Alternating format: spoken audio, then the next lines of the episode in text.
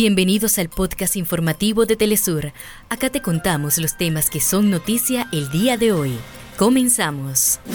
En Venezuela, ciudadanos tomaron las calles de la capital Caracas para conmemorar el Día de la Dignidad Nacional, en honor a la rebelión cívico-militar liderada por el comandante Hugo Chávez y ratificar su compromiso de participar en las próximas elecciones presidenciales. El Comité de Gestión de Desastres de Chile confirmó que la cifra de víctimas mortales por los incendios que azotan la región de Valparaíso se elevó a 112.